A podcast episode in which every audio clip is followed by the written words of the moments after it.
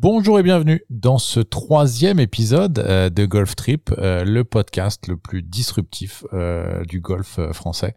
je m'appelle Philippe Jost et je serai votre hôte pour ce nouvel épisode. Et comme d'habitude, je suis accompagné de mon acolyte Stanislas Deby. Salut mon Stan, comment ça va? Écoute, ça va très bien mon Philippe et toi? Est-ce que tu as passé une bonne semaine? J'ai passé une semaine, écoute, euh, j'ai passé une semaine euh, compliquée. Euh, j'ai passé une semaine chargée, j'ai eu énormément de travail.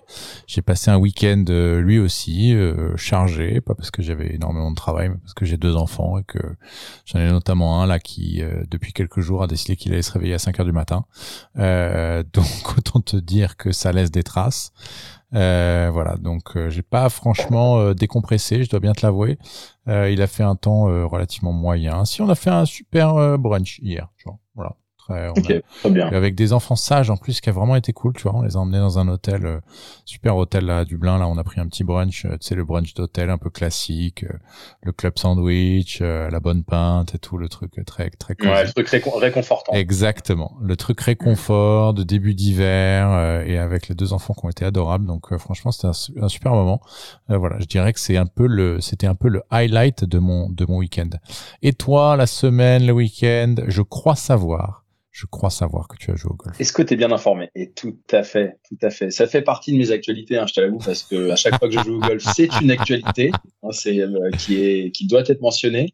J'ai joué au golf absolument aujourd'hui euh, sur le parcours de Rebets. Euh, peut-être que certains d'entre vous le, connaissent. je crois que ça fait partie de mon panthéon, hein, n'est-ce pas, Philippe? C'est mon, c'est mon, c'est mon home course. Je, je, ça restera toujours mon home course. C'est là que j'ai appris à jouer. C'est là que J'aurais dû avoir le record du parcours si jamais il me l'avait pas enlevé parce que je j'avais pas joué, j'avais joué un départ qui était pas du fond, je sais pas quoi. Enfin bref. ah bah si vous nous entendez, si vous nous entendez les voilà les à vie euh, en travers de ma gorge, je crois que j'avais fait 67 euh, et ils me l'ont pas accordé parce que euh, il y avait un départ qui était avancé. Euh, je leur en voudrais toute ma vie. Euh, les, les, les, pauvres, mais euh, c'est comme ça. Oui. Écoute, moi, j'ai pas fait, j'ai pas fait 67, mais euh, j'ai fait 11 coups de plus et ça me, ça me ravit, je te l'avoue, puisque un petit 78. tout à fait. Ma foi? Tout à fait. Monsieur joue au golf. Absolument. Et oui, mais monsieur a, des, beaux restes. Hein, euh, en tout cas, parfois, ça peut se manifester. Euh, donc voilà, je suis très satisfait de, de, cette partie et ça me met de, de bonne humeur pour, euh, pour, démarrer ce podcast avec toi. Et alors, euh, vas-y, raconte-nous un petit peu. Donc, tu étais avec nos amis, euh, je crois, Brian, Brian Jean et le chétan Sébastien Pelletier. vas-y, raconte-nous un petit peu comment ça s'est organisé tout ça. Bah écoute, on a, on a démarré. Alors, on voulait faire une chouette, figure-toi, mais à partir d'une trou numéro 2, personne n'a compté les scores, donc on est reparti sur un stroke classique. Parce qu'en fait, on a des grosses flémasses et en fait, euh, voilà, chacun était dans sa partie. Et, dès que je euh, suis pas là pour, euh, dès que je suis pas là pour avoir des formules Zarbi, vous n'arrivez plus à compter des trucs autres que vos coups, quoi. c'est à peu près ça. Et puis voilà, on a démarré euh, donc conditions très venteuses, houleuses, assez compliquées. Euh, moi, là, comme d'habitude, j'ai démarré sans savoir ce que la journée allait me réserver. Euh, donc en, en, gros, un, pour ceux qui ne me connaissent pas, j'ai un spectre de score compris entre 75 et 130. Donc euh, voilà, ça peut euh, ça peut vite déraper. Mais ça a bien tenu. Ça, ça dépend si on peut retrouver la balle. Si on peut retrouver la balle, tu peux pas voilà, c'est ça. En fait, e-, exactement. Euh, Seb nous a lâché un beau merde euh, numéro 7. ah, le fameux, le fameux merde. Absolument. Mais c'était une très belle partie entre entre amis et avec une belle un beau petit match entre Brian et moi sur la fin donc qui s'est soldé par par une victoire. Oh, tu as battu Brian. Et est-ce que Brian, alors euh, j'ai, merci Brian hein, pour ton commentaire, hein, puisque euh, Brian a commenté lors de notre discussion euh, de la semaine dernière sur le changement de matériel de Ricky Fowler qui passait des lames aux cavités. Brian a répondu qu'évidemment ça n'arriverait jamais. Est-ce que après avoir perdu contre toi, ça, ça peut être un changement de, de, de, paradigme sur le, le matériel qu'il utilise ou pas du tout? Non, genre, malheureusement, je pense que ça ne changera jamais. Euh, Brian reste un puriste et quitte à faire des sockets ou des tops euh, toute la journée, je pense qu'il préférera être beau au finish avec une belle lame qui brille. Et, euh, et, voilà, ça ne changera pas, mais on peut pas lui en venir rigueur. Je, je comprends, euh, je comprends son point de vue. Voilà, il souhaite euh, bien jouer au golf selon certaines conditions et, et c'est sa quête de vie, tu vois. Donc va, on va lui laisser. Et on le respecte pour ça. Brian, euh, on t'embrasse évidemment. Euh, bon, en dehors de cette actualité, puisque c'en est une, euh, le fait, le simple fait que tu que tu joues au golf, est-ce que tu y a d'autres choses qui cette semaine t'ont marqué ou ont retenu ton attention sur la planète golf? Ouais, alors je voulais démarrer par un événement qui du coup s'est terminé dimanche dernier, mais dont on n'a pas pu parler parce qu'on enregistrait dimanche et c'est euh, la victoire d'une légende, euh, Boom Boom, euh, de voilà, de son nom complet Fred Couples. Je pense qu'il faut le souligner parce que c'est certainement un des trois hommes les plus cool que la planète ait jamais euh, engendré. Alors, c'est qui C'est quoi le top 3 Attends, attends, faisons une pause. puisque si c'est un des trois mecs les plus cool que la planète ait engendré, c'est qui les deux autres? Le premier, c'est Philippe Jost. Non, non, ça c'est pas vrai. non, vraiment. Non, vraiment. Écoute, sur la planète golf, en tout cas, je pense que c'est, je pense que c'est Adam Scott qui est dans le, le top 3. Je ne sais pas si dire si la première ou la deuxième ou la troisième place, mais en tout cas, il est dedans. Et le troisième, on va rester golfique quand même, parce que c'est ce qui nous intéresse. Euh, pour moi, c'est Payne Stewart. Voilà. C'est, c'est mon panthéon. Ah, donc, euh, euh Adam, Payne Stewart et Fred Boom Couples. Tout à fait. Parce que je pense que ça mélange une notion de style intemporel, de grâce, parce que c'est des joueurs très gracieux, euh, qui vraiment savaient faire rêver à la fois par leur attitude, par leur, enfin, ce qu'ils savaient. Alors, Adam Scott est toujours vivant d'ailleurs, comme Fred Couples, on va pas le, on va pas le, on va pas parler de enfin, autant qu'on sache, tant qu'on est, autant qu'on sache. Mais euh, mais voilà, c'est vraiment. Et moi, j'ai un souvenir très ému de la dernière victoire de, de Penn Stewart, qui était donc l'Open, euh, l'US Open 99 à Pinehurst, d'ailleurs qu'on n'avait pas mentionné comme parcours absolument euh, Pinehurst numéro 2 euh, parcours qui, très clairement doit faire partie, je pense, d'un must, euh, pour, must have, on va dire. Pour moi, c'est Golf Trip. Euh, c'est sûr et certain. Je pense qu'on le mentionnera. On, on, fera un épisode. D'ailleurs, on n'a pas parlé du thème euh, aujourd'hui. On est déjà, euh, c'est déjà 7 minutes qu'on parle et qu'on parle de ta partie, mais mais mais on n'a pas parlé du thème d'aujourd'hui. Mais je pense que ça ça pourra être un prochain thème, notamment un podcast qui s'appelle Golf Trip, va quand même falloir qu'on en fasse deux trois sur des golf trips. Et pour moi, Pinehurst, tu vois, c'est plutôt un endroit de golf trip, plutôt que le course en lui-même, qui est vraiment un mm. bucket. Euh, le 4 est fantastique, le 2, euh, t'as Pine Needles qui est à côté, euh, bref, t'en as mm. un, paquet. Là, pour le coup, dans ce coin-là, il y a moyen de faire un sacré golf trip et de pas beaucoup bouger mm. et, et, de jouer un certain nombre de, de parcours. Euh, mais oui, en effet, la victoire de Penn Stewart à 90, en 99 ah, avec le fameux, la fameuse veste veste de pluie sans manches. Je me demande si ça vient pas quasiment de là. Je me demande si ça n'a pas été quasiment inventé à ce moment-là. une espèce de gilet de pluie là. Je tu sais qu'il avait coupé sa veste de sa veste de pluie. C'est pour ça que je te dis ça. Je me demande si c'est pas avec ce, ce cette euh, cet acte de folie de découper sa veste de pluie que tout d'un coup les équipementiers sont faits sont mis à, à faire des vestes de pluie sans manches euh, ce que j'ai jamais vraiment compris très honnêtement mais si Payne Stewart avait la classe avec euh, why not? Exactement. Et du coup, euh, voilà, moi j'avais été très ému par ce tournoi majeur. Je l'ai trouvé vraiment euh, absolument magnifique et vraiment tout ce que le majeur peut offrir de meilleur en fait, à la fois en termes de, de score, de, de drama, d'intensité, de parcours. Et donc voilà, moi je Penn Stewart, c'est j'étais très triste. Il avait battu Phil, non? Ouais, Phil Mickelson d'un coup, absolument, en rentrant un peu de 6 mètres pour le par au 18 et en boitant absolument tout ce qu'il pouvait boiter ce jour-là. Alors que objectivement, Phil Mickelson jouait mieux hein, en termes de, de, de, jeu, de jeu long notamment.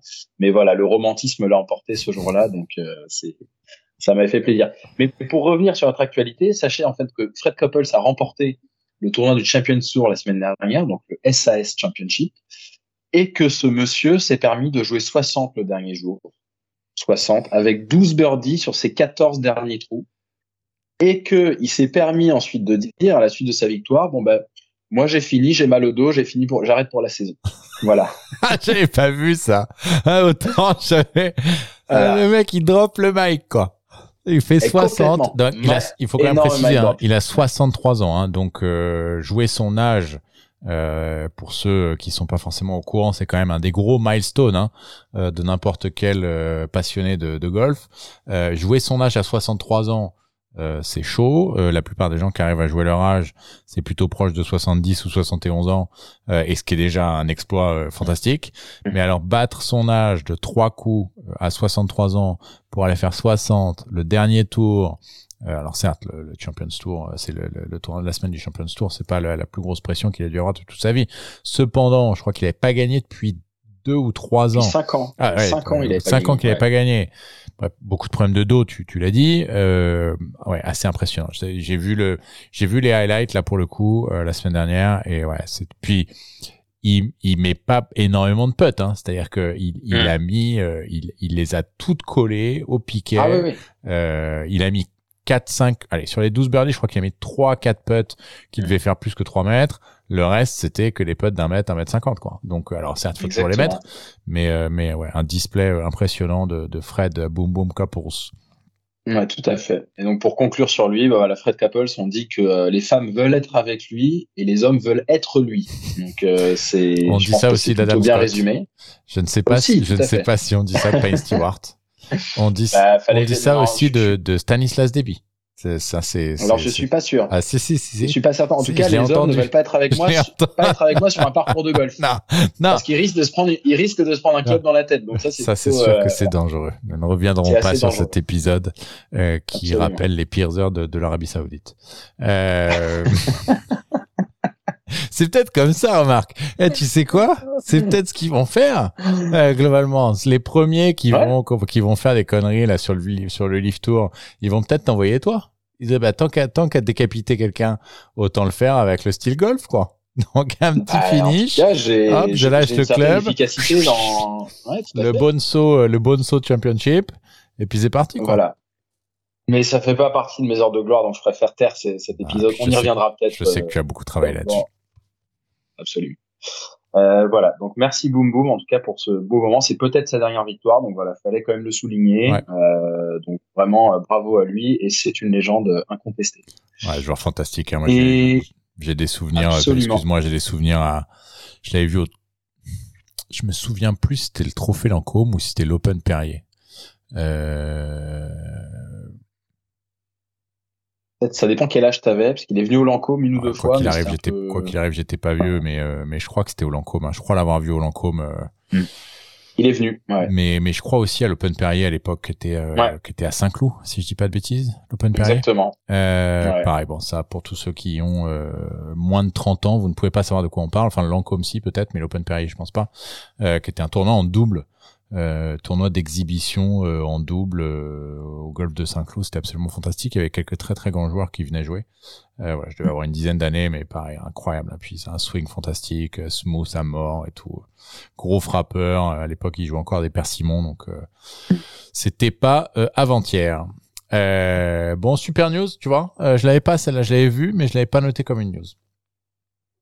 T'as, toi, dis-moi, bah non, dis-moi toi un petit peu ce, ce dont euh, ce qui t'a marqué cette semaine. Bah écoute, moi ce qui m'a marqué, ça s'est terminé cette nuit. Euh, la news numéro un pour moi, euh, c'est la victoire de Lidiaco euh, au BMW Championship euh, à, en Corée sur le LPGA Tour. pourquoi est-ce que ça m'a marqué? Parce qu'à la limite, c'est une chose, mais j'ai vu passer notamment un tweet de, de nos amis de No Laying Up. En fait, c'est sa 18e victoire sur le LPGA Tour elle a que 25 ans, Lidiaco. Alors on a hmm. l'impression qu'elle est là depuis euh, plus de 10 ans, parce qu'en fait elle est là depuis plus de 10 ans, et je me suis amusé à aller regarder, parce que euh, souvent on a l'impression que ça fait longtemps, et puis en fait ça fait pas si longtemps que ça. Elle a que 25 ans. Il faut savoir qu'elle a gagné euh, sa première victoire sur le LPGA Tour, qui était le Canadian Open, à 14 ans. Hmm. Donc il y a 11 ans, elle a sa première victoire, elle est encore amateur, elle a 14 ans, c'est la plus jeune vainqueur sur le LPGA Tour. Elle est devenue numéro 1 mondial à 17 ans. Euh, pareil, plus jeune numéro 1 mondial de l'histoire. Et puis elle a eu un petit creux entre 2019 et, 2021, on la, on la voyait un petit peu moins. Euh, bah, elle avait même passé 20 euh, ans, 20, 21 ans, elle a commencé à gagner un petit peu moins. On, elle a changé beaucoup de coach. Euh, elle a énormément, je crois qu'elle a changé énormément de caddie notamment. C'était une, fille qui n'était pas, si j'ai bien compris, c'était pas très facile de, de travailler avec elle. Euh, mais voilà, malgré tout, impressionnant. 18, 18 victoires à 25 ans, c'est quand même assez hallucinant. je voudrais essayer de te retrouver. Alors, tu vois, j'étais pas hyper prêt. Je vais te retrouver la, la stat parce que je, je les ai pas apprises par cœur euh, et on va faire un petit quiz. Euh, Allez. Tu vas me dire, euh, tu, je sais pas, tu l'as pas vu ce, tu l'as pas vu ce tweet? Euh, non, j'ai pas vu passer. Non, non. Alors, ce sera, on verra, on verra si t'es vraiment fort. Petit quiz, tu vois, la semaine dernière, c'était toi qui m'avais fait un quiz. Cette semaine, c'est moi qui te fais un petit quiz. Alors, tu m'en as peut-être prévu un autre. Hein. Euh, à 25 ans, combien de victoires avait Tiger Woods? Alors, j'ai un peu de temps pour répondre ou pas?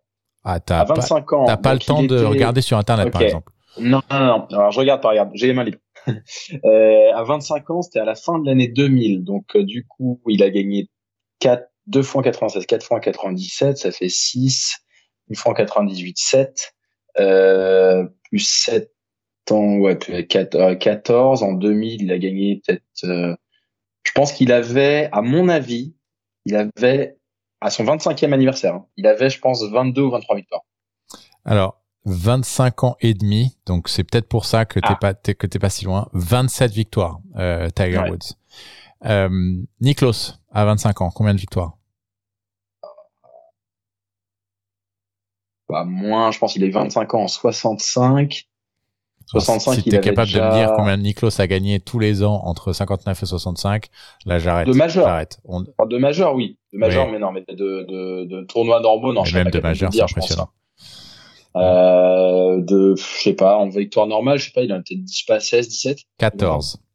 Euh, Mickey Wright, est-ce que tu est-ce que tu es est-ce que tu connais Mickey Wright? Je connais Mickey Mouse. Mickey Wright, euh, pour ceux qui Euh, ne la mais connaissent non, pas, jou- ouais, joueuse euh, absolument Légende- légende du légendaire LPGA. euh, du LPGA Tour, le meilleur swing de l'histoire. Euh, il faut le savoir. Euh, le swing dont s'inspiraient euh, tous les grands coachs euh, dans les années 60, 70, 80, 90. C'était vraiment le, le modèle de swing absolument parfait. Mickey Wright, elle a fini par gagner euh, 80... Non, c'est Cathy Whitworth, je crois, qui a gagné 82 fois. 88 victoires. Ouais, euh, enfin, le- pas le- Mickey Wright en a 80, aux environs de Ouais. 80, quelque chose comme ça. À 25 ans, 19 victoires. Euh, Jordan Spieth, à 25 ans, combien de victoires? Alors, euh, 2018, pff, voilà, je, je vais pas compter maintenant, ce serait trop long. 11 Euh, je pense qu'il en victoires. avait 11. Ouais, Eh c'est ben, ça. 11 victoires. Ouais. Bravo. Euh, JT, à 25 ans, combien de victoires Justin Thomas? Euh, un peu plus, je pense, peut-être. Peut-être, euh, il, il est pas, il est de la même année, 93, quat- il a, non, je sais pas, 12, 13, tout ça. 9 victoires. Euh. Rory, à 25 ans, combien de victoires?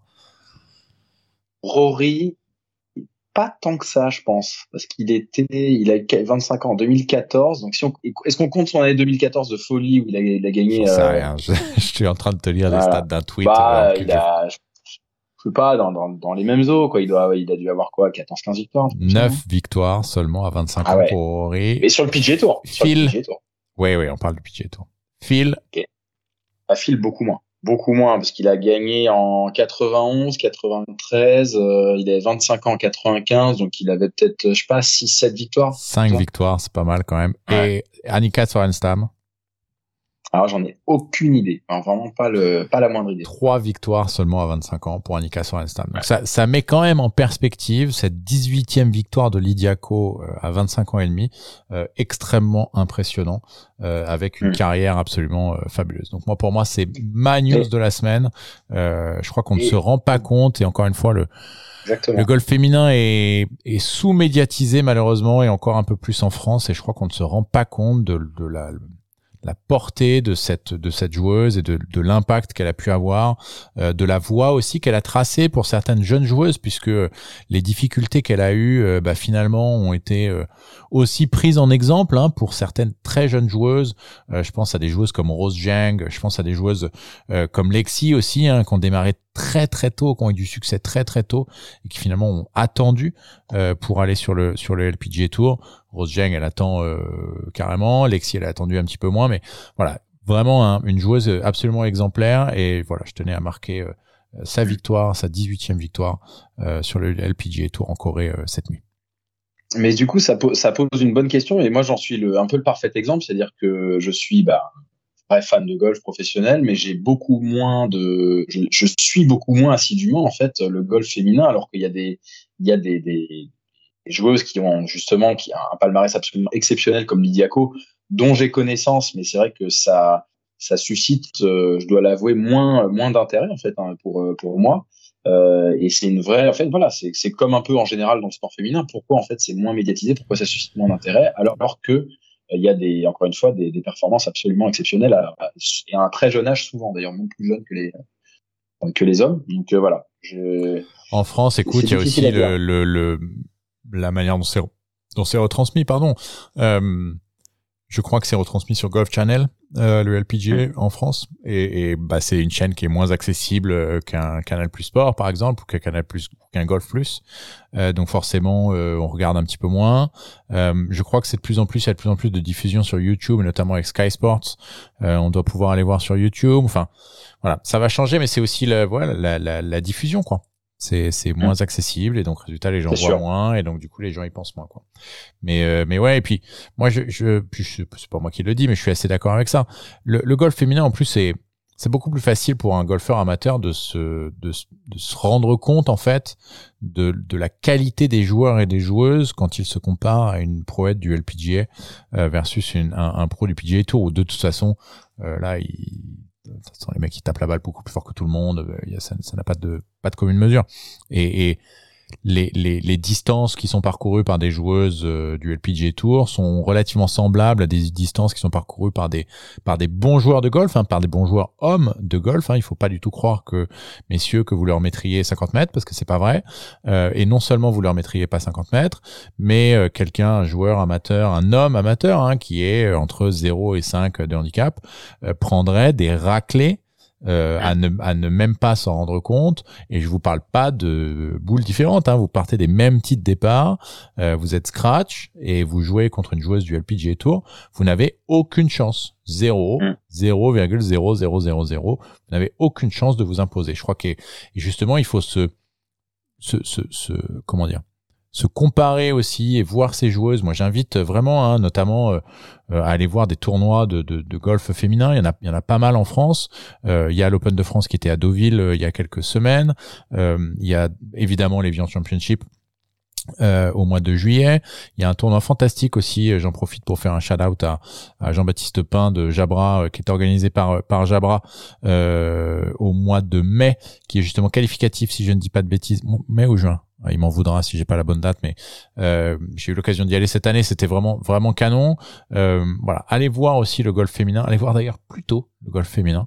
Euh, c'est vraiment un, un, un, fantastique. Et puis les joueuses sont plus accessibles. Vous êtes à côté. Euh, voilà. Moi, je, je, ne peux qu'encourager les gens qui nous écoutent à s'intéresser euh, plus encore que ce qu'ils ne le font déjà, j'en suis sûr, au golf euh, féminin.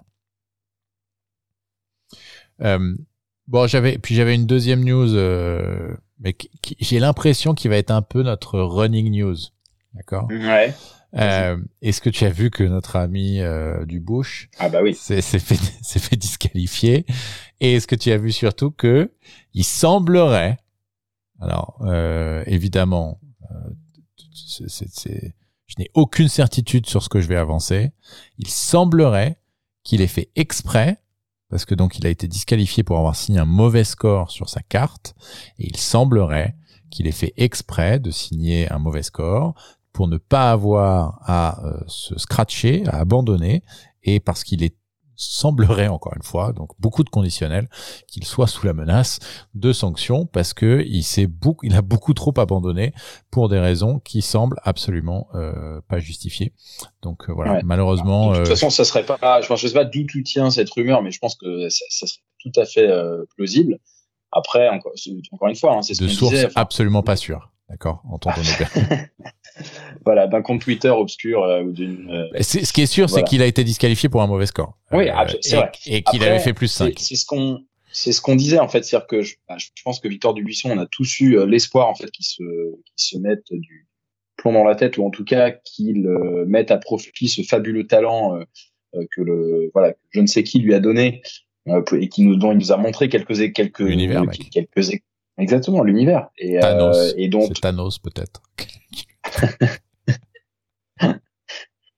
Mais en tout cas, il nous avait fait, il nous avait fait tellement rêver. Je veux dire, 2013, 14, euh, on, on, le croyait vraiment, encore une fois, parti pour, euh, pour la stratosphère.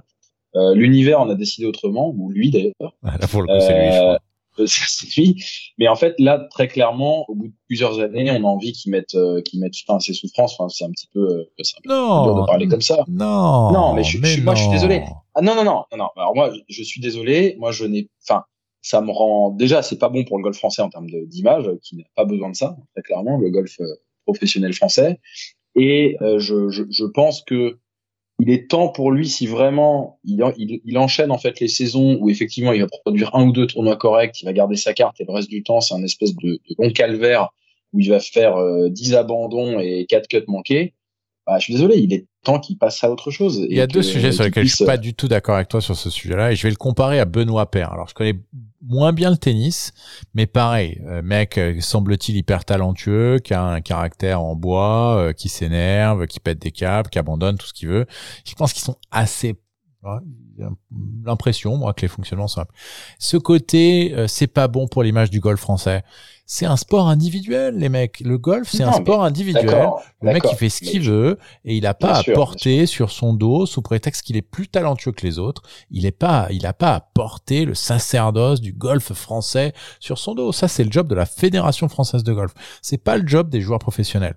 Il a pas de responsabilité devant le, le- l'ensemble des golfeurs français à soi-disant porter une image ou quoi que ce soit. Ça, je suis pas d'accord du tout. C'est un sport individuel. Le mec, il fait ce qu'il veut. Il respecte à partir du moment où il respecte les règles, et là, visiblement, il est en train d'être un peu border parce que s'il fait exprès de signer des mauvais scores Mm. pour pas être euh, disqualifié, pour pas faire 7 abandons et qu'il a droit à que 6, là, ça commence à être un peu limite, mais voilà, il respecte les règles. Et s'il veut jouer trois tournois et garder sa carte trois tournois, à partir du moment où il y arrive, on en a discuté il y a deux semaines. Ouais, non, mais bien sûr, ce bien sûr. tu vois. C'est ju- en fait, non, mais je, je te dis ça parce que c'est juste, c'est, c'est- moi, je trouve ça énervant. En fait. Je trouve ça énervant que ce soit un mec qui soit aussi, encore une fois, et pourquoi je dis pour le golf français, c'est parce que on a eu quand même très, très rarement, voire jamais, en fait, des talents de, de, de, ce, de ce calibre. Et je suis juste, en fait, c'est la déception qui parle en moi. Je Boutier, suis ma très poule. déçu, en fait. Hein? Céline Boutier, Bien entendu. Là, Pauline- je parle vraiment Pauline sur, je- je parle- bientôt. je parle sur un prisme assumé de golf masculin. Voilà, c'est, dit. moche. Euh, c'est moche, mais c'est dit.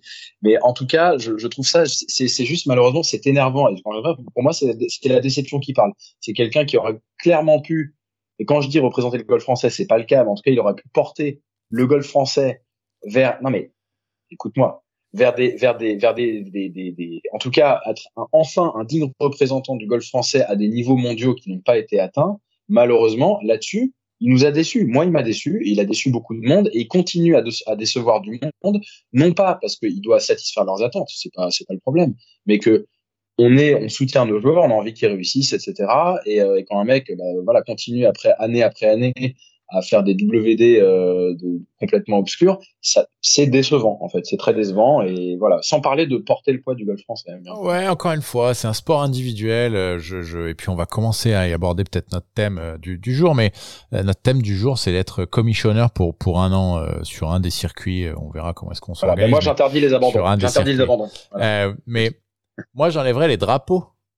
C'est-à-dire que, encore une fois, c'est un sport individuel. On, on s'en fout finalement qu'il soit français, qu'il soit euh, mongol ou qu'il soit américain. On en a rien à secouer. Euh, il joue Ah, je pour pensais lui. que tu m'allais enlever les drapeaux sur les greens. Non. Non, non, D'accord, non, je je pas là, tu vas loin. Là, tu vas Non, très, ça, je ferais ça pour le golf amateur, puisque ça, Ouais, éviterait ça, là, un certain nombre de golfeurs d'aller chercher les drapeaux là où il faut pas les chercher. Mais non, non, les drapeaux de nationalité, on s'en fout. La nationalité du mec, on s'en fout complètement. C'est un sport individuel. Quand il gagne, il n'y a pas une part de ses gains qui revient à la fédération française. Hein. Il joue pour lui, il joue pour sa gueule, mais comme tout le monde, comme tous les joueurs de, de la, comme tous les joueurs de golf de la planète. Et s'ils ont choisi un sport individuel en plus, c'est pas par hasard. C'est-à-dire que si jamais tu veux jouer pour ton pays, si jamais tu veux porter haut la flamme, etc., tu choisis un sport collectif, tu essayes de choisir un sport, ou en tout cas, enfin, si t'en as les capacités, mais très souvent des sportifs de haut niveau, ils auraient des capacités dans d'autres, euh, dans d'autres sports. En tout cas, ça c'est ma conviction. Voilà. Le, le, il est pas là pour plaire aux Français. Euh, il est d'ailleurs pas là pour plaire à ses fans non plus, parce que c'est pareil. Tes fans, ils doivent être fans de toi comme t'es. Hein, C'est-à-dire qu'à un moment, euh, si tu l'aimes pas, et ce qui est ton cas, bah, t'es pas fan, et puis c'est tout. Donc il te doit euh, pas rien, mais toi, Ouais, tu dois rien sûr. attendre de lui non plus, euh, d'une certaine manière. Donc, je, je, ce sentiment un peu de, voilà, moi, je, je suis pas du tout d'accord avec ça. Il doit quelque chose au golf Pas du tout. Il doit rien à personne. Les, les seules personnes à qui il doit des choses, c'est probablement le commissionneur du Tour européen en l'occurrence, euh, qui se paye, euh, et, et, ses potes et sa famille et, peu importe, euh, et son et sa canne à pêche, euh, et c'est tout. Donc euh, voilà, pour moi c'est une news parce qu'on en a parlé il y a deux semaines, mais je lui en veux pas plus, tu vois. C'est-à-dire que c'est, c'est, ça fait partie un peu du cirque autour de son personnage. Et puis voilà. Et puis encore une fois, moi, je, je moi, je, je, je, continue à bien aimer le personnage, en espérant qu'il n'ait pas fait exprès. Et ce que j'ai commencé à dire euh, quand j'ai parlé de ça, qu'il n'ait pas fait exprès de mettre un mauvais score pour pas avoir à revenir le lendemain. Oh, oh, je suis disqualifié. Ah, bah tant pis. Bon, bah tant pis, merci. Euh, en espérant que ce soit pas ça. Et puis même si c'est ça, écoute, euh, ça fait partie du personnage. Tu l'aimes ou tu l'aimes pas mais en tout cas, il a rien apporté pour le pour le golf français, ou en tout cas, il a rien mm. apporté pour les autres. Ça, encore une fois, c'est le job de la fédération. Euh, il y a d'autres sujets qui t'ont marqué cette semaine? Écoute, non, mais ça va recouper un petit peu ce qu'on va aborder là par rapport à l'organisation du tour. Donc euh, voilà, on peut peut-être en parler. Euh, Moi, j'en ai un dernier, euh, encore un cocorico là, tu vois. On parle de golf français. Euh, Calmougin Non. non, c'est pas ça. Ah non, bah, vas-y. Euh, si toi non, ils, ils, ont remporté le, le championnat d'Europe par équipe. Voilà. Ah bah bravo. Vu, euh, bah tu vois, je ne l'avais pas vu. Bravo à eux. Bravo Canmougin. Euh, non, moi c'était Cyril Bougnol qui, euh, comme euh, Jérémy Gandon la semaine dernière, euh, a validé sa place sur les Corn Ferry Tour Finals à la deuxième étape de la de la Q School. Je crois qu'il fait 64-63 les, les, deux derniers tours. C'est Adrien Toubiana, le, le, le, journaliste golf de Canal+ qui l'a noté. Moi je ne l'avais pas vu. Euh, très intéressant d'ailleurs à suivre euh, sur Twitter Adrien Toubiana qui est euh, probablement un des meilleurs à faire ce mm. job en ce moment. Absolument. voilà, j'ai vu ça, Cocorico. Donc on aura deux Français, Cyril Bougnol et Jérémy Gandon, lors des finales qui ont lieu, je crois, la semaine prochaine, mais je ne voudrais pas dire de bêtises, on vérifiera. et donc je le rappelle aussi, à partir du moment où ils une balle au départ du 1, ils ont de toute façon une catégorie sur le Corn Ferry Tour l'année prochaine malgré tout, c'est quand même un challenge que de bien finir lors de cette troisième étape, puisque euh, ça gère la catégorie euh, dans laquelle ils vont tomber pour l'année prochaine. Mais voilà, quoi qu'il arrive, on aura deux Français sur le Corn Ferry Tour l'année prochaine. Le Corn Ferry Tour, qui je le rappelle, est la deuxième division du circuit américain. Euh, mais ils ne nous doivent rien, rappelons-le, et on les aimera quand même. Mais hein en tout cas, ils ne doivent rien à la France, ça c'est sûr. Mais voilà, on peut, euh, on peut quand même être être fier. Et on sera pas déçu. Et on sera pas déçu si bah, jamais ils réussissent pas. Si, tu n'attends rien d'eux, tu peux pas être déçu. C'est toujours pareil. C'est-à-dire que c'est le, c'est le, c'est le. Et je vais, je vais prendre un parallèle qui est un peu exagéré, mais euh, le foot par exemple, tu vois. Ouais, comme tu le sais, moi je suis un supporter acharné du PSG depuis que je suis tout petit. Le jour où Rennes perd en Coupe d'Europe, je n'en ai rien à secouer. Et j'ai volontiers pas pris l'exemple de Marseille, mais tu vois, et parce que parce que je suis supporter d'un club. Alors évidemment mmh. que je suis supporter aussi de l'équipe de France, là pour le coup. Euh, et, et, mais quand un autre club français dont je ne suis pas supporter euh, a un mauvais résultat en Coupe d'Europe où ils sont censés euh, porter et là pour là pourtant ça a un impact parce que il y a des points pour l'indice UEFA et plus tu as des points, plus tu as de clubs qui se qualifient les années prochaines. Euh, mais ni chaud ni froid. Donc, mmh, je pense qu'il faut, il faut, voilà. Non, mais c'est un des Les, les golfeurs, c'est pareil, tu vois. T'es fan d'un, t'es fan d'un mec. Bien sûr. Voilà. Ah oui. Après, il y a toujours un investissement, malgré tout, on constate un investissement émotionnel dans les golfeurs euh, par rapport à leur drapeau. Je veux dire, ça, c'est, c'est, je dis pas que c'est bien ou que c'est mal, mais en général, tu as tendance à, en général, plus soutenir un Français quel qu'il soit quand il est en tête, que ce soit Mathieu Pavon, Dubuisson ou euh, Pérez ou je ne sais qui. C'est pour ça que quand il y en a un qui va merder, en général, il y a aussi la déception qui est, qui, est associée. Je ne dis pas que c'est ton cas. Attention, hein, toi, tu as peut-être ton propre fonctionnement. Ouais, moi, je. Moi, c'est vrai qu'il y, a des, y a des joueurs français que je préfère à d'autres, mais c'est vrai que quand un Français est, en haut du leaderboard, euh, ça me fait plaisir et j'ai envie qu'il gagne. Et quand, ça, quand, un, quand un Français. Ça dure pas euh, longtemps, par contre, en général. Ça dure en général pas longtemps. faut être très vite devant sa télé. Euh, non, c'est pas vrai. On est enfin, si, enfin, le dimanche, ça dure pas. En général, le dimanche, ça dure pas longtemps. Vaut mieux regarder les, les quatre premiers trous, effectivement. Euh, voilà, mais bon, clôturons ce débat pour l'instant. Euh, pour l'instant. En tout cas, voilà, pour l'instant. Mais voilà, Victor, euh, si tu nous écoutes, ce qui n'est pas le cas, je pense, euh, voilà, on espère que tu prendras une bonne décision pour, pour la suite de ta carrière. On t'aime. Ah, pas Stan, Stan ne t'aime pas, mais moi je t'aime. C'est pas vrai. Je, je suis d'autant plus déçu que je l'aime, en fait, c'est ça. ah, bah, en fait, c'est ça. Bah, je te l'ai dit tout à l'heure, c'est la déception, moi, qui me fait qui, qui me fait avoir ses paroles, tu vois. Donc voilà. tu en attends beaucoup. beaucoup trop, sans doute. Ouais. Beaucoup trop.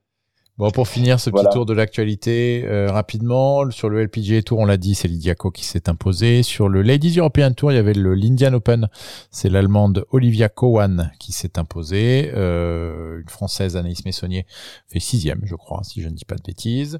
Euh, et sur le DP World Tour, alors c'était le bazar. Euh, je, t'as pas dû regarder parce que je sais pas si t'as vu le. le... J'ai suivi un peu sur euh, sur les internets et j'ai vu alors simplement n'importe quoi. Euh, notre ami euh, Marcus Armitage The Bullet était en The Bullet. C'est d'ailleurs un des personnages attachants comme l'European Tour sait en produire. Hein. et lui je kiffe, et lui je suis fan et pourtant il est anglais. Ouais, mais tout à fait. Mais moi aussi, tu vois, je t'ai dit, j'aime Ben Stewart il est mort et il est américain. Mais, mais voilà, je l'aime, quand même beaucoup. Ouais, tu sais qu'aimer les Anglais euh, quand tu habites en Irlande, c'est interdit par contre, hein, normalement. Ouais, Il faut, pas que je le crie trop, fort. effectivement. Mais j'ai voilà, j'ai vu effectivement qu'à partir du moment où Nolan notamment a publié un tweet euh, disant euh, The Bullet, il a fait plus 4 sur les trois derniers et il a fini cinquième ou, ou, sixième. il a, dû il a fait un 3 putt horrible au 16. il a la mise en jeu du 17, écoute, on aurait dit toi ou moi sous pression, quoi. C'est-à-dire qu'il a fait une espèce de swing dégueulasse qui n'a rien à voir avec son swing et que avec les mains pour essayer de garder la balle comme ça. Elle est partie 100 mètres à droite direct, morte, euh, provisoire. Bref, il fait 7 sur le trou. Euh, n'importe quoi. Euh, et sachant que c'est Yannick Paul qui s'est euh, imposé, l'allemand. Yannick Paul qu'on avait vu à l'Open de France, je sais pas si tu te souviens, il jouait avec euh, Barjon et Rosner euh, le mm. dernier tour. et il en mettait pas une. Mais c'était ah horrible. c'était vraiment moche à voir. C'était dégueulasse. il, y avait un ball striking, ball striking qui était vraiment mais horrible. Terrible, quoi. Et, et, mais, mais il avait, mais à chaque fois qu'on le voyait, il, il la mettait 20 mètres à droite, 20 mètres à gauche, nulle part. Et, et je crois qu'il a fini, il a joué dans le par ce jour-là, ou moins un. Mm. Donc, euh, je sais pas comment est-ce qu'il a sauvé les meubles, mais il a dû s'en sortir.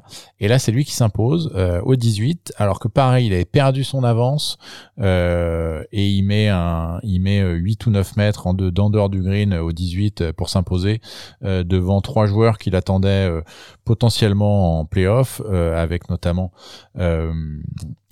un autre anglais, Paul Waring, euh, Paul Waring, ouais. et un et un autre allemand avec un nom euh, donc que je ne me prononce que je ne me que je ne me tenterai pas à prononcer euh, parce que c'est beaucoup trop compliqué et que je l'écorcherai. Mais en tout cas voilà, euh, complètement le, le, le on va dire l'apocalypse sur cette fin de parcours, tout le monde qui craque les uns après les autres. Euh, Ryan Fox aussi était en dernière partie, il a failli casser son mm. putter quatre fois. Euh, voilà, vraiment un quand j'ai commencé à regarder la, purge, euh, ils étaient au 13 ou au 14, je me suis dit je vais arrêter et puis j'ai repris au j'ai repris au 16. Les trois derniers trous c'était n'importe quoi, il y avait, il y avait pas, pas une balle euh, bref. Euh, ça a fini par être très intéressant. Et puis sur le PGA Tour, c'est pas fini, c'est la CJ Cup. C'est en cours. Sur le parcours de Kangari, euh, au, moment où nous avons commencé cet enregistrement, euh, Rory McIlroy et Kurt Kitayama euh, était à égalité à moins 15 euh, après 9 trous. Euh, John Ram était à moins 14. Rory qui joue à la place de numéro 1 mondial. Euh, Tout à fait. a fini au-delà de la 40e place. donc globalement, si Rory finit premier ou deuxième tout seul, il redeviendra numéro 1 mondial pour la première fois, je crois, depuis deux ans. Euh, mhm. Il en parlait. Hein, c'est un moment. Euh, voilà, il a eu quelques galères hein, quand même pendant ces pendant ces deux ans. Euh, en tout cas avec son golf, parce que je crois pas que dans la vie il ait eu trop de galères. Mais voilà, c'était un moment un moment important. Donc peut-être un nouveau numéro mondial demain matin si Rory s'impose dans les deux heures qui viennent ou s'il finit deuxième tout seul. Une petite réaction par rapport à ça. mérité. Oui, bah, ce qui serait mérité, et euh, enfin, par, rapport en fait à la, à la constance de son jeu, je veux dire, c'est quand même, euh, bah, il est, il est dans le dans le mix à peu près toutes les semaines. Euh, il en plante un de temps en temps, et puis d'un point de vue euh, politique, on va dire que ce serait le roi Rory qui le prince de Pontevedra. le prince de Pontevedra qui prendrait le trône pour satisfaire, on va dire l'ordre l'ordre établi. Donc, ce serait une, une conclusion assez assez poétique à l'année euh, à l'année qui vient de s'écouler, qui a été euh, assez euh, assez chaotique. Après voilà, Rory, enfin encore une fois, c'est c'est joueur extraordinaire de talent et de constance. on attend évidemment bah, toujours voilà qu'il débloque ce, ce, compteur en majeur hein, qui est bloqué depuis maintenant quasiment 9 ans. il aura beau gagner toutes les FedEx Cup et toutes les CJ Cup possibles, c'est vrai que malheureusement, c'est peut-être unfair. La mais CJ plaque, comme ils disent sur le Shotgun Start, puisque ça s'appelle CJ Cup, mais ça n'est pas une coupe que tu gagnes, c'est une plaque. Donc ils appellent ça la CJ plaque, ce que je trouve très drôle. Voilà. Donc, euh, bah on, ce, malheureusement, il sera malheureusement maintenant toujours jugé à l'aune de ses de ses plus grandes victoires, euh, donc euh, majeur ou players éventuellement, donc il a remporté depuis 2019. Euh, donc euh, voilà, on serait très heureux pour lui. Je suis pas sûr que ça change énormément de choses à, à sa vie de, de, encore une fois, de continuer à accumuler ces, ces victoires-là. Mais euh, écoute, ce, ce, serait bien, ce serait, ce serait bien. Mais c'est quelqu'un qu'on attend à un, un, autre niveau et à voilà, au moins aller challenger les euh, Phil Mickelson, voire peut-être aller jusqu'au niveau de Tom Watson ou autre en, en, en majeur. Euh, ouais, je suis d'accord avec toi. Là encore, un joueur dont je suis euh, absolument fan, euh, qui a l'air en, plus d'être un très bon être humain. Euh, mm. bah, on l'attend. Euh, on l'attend, euh, je sais pas si on l'attend, mais en tout cas on aimerait qu'il gagne plus de majeurs, on aimerait qu'il euh, termine le carrière slam à Augusta euh, cette année. Peut-être voilà. Le, le, problème avec lui, c'est que c'est jamais quand il est favori qu'il est dans les meilleures conditions. On se rappelle ah malheureusement la débandade à Portrush en 2019 euh, quand c'est Shane Lowry qui s'est imposé, euh, il était attendu ultra favori. Euh, il a, je crois qu'il a fait 83 le premier tour. donc autant vous dire que c'était un peu foutu. voilà, donc je suis pas sûr que le fait qu'il arrive en, en favori et numéro mondial en début de saison prochaine, ce soit le mieux pour lui.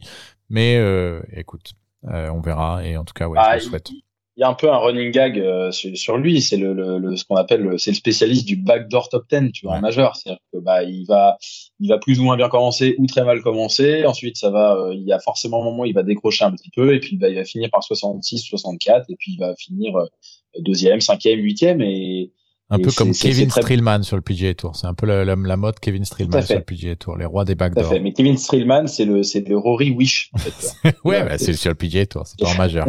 ça. mais, euh...